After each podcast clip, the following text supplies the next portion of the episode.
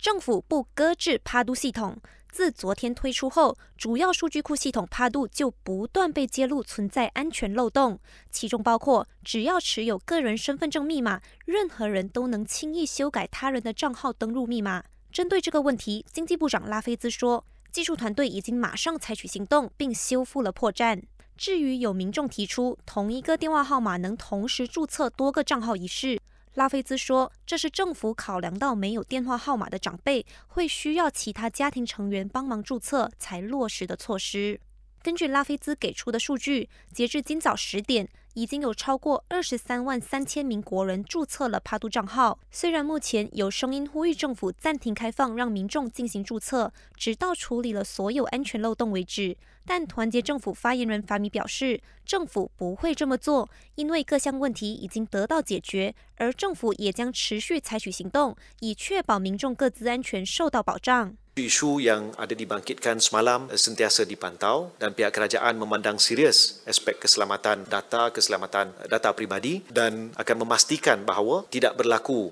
apa-apa insiden yang tak diingini. 另一方面，身兼通讯部长的法米声明，只要有需要，通讯部就会给予反贪会合作，以调查前朝政府的七亿令吉广告和宣传费用途。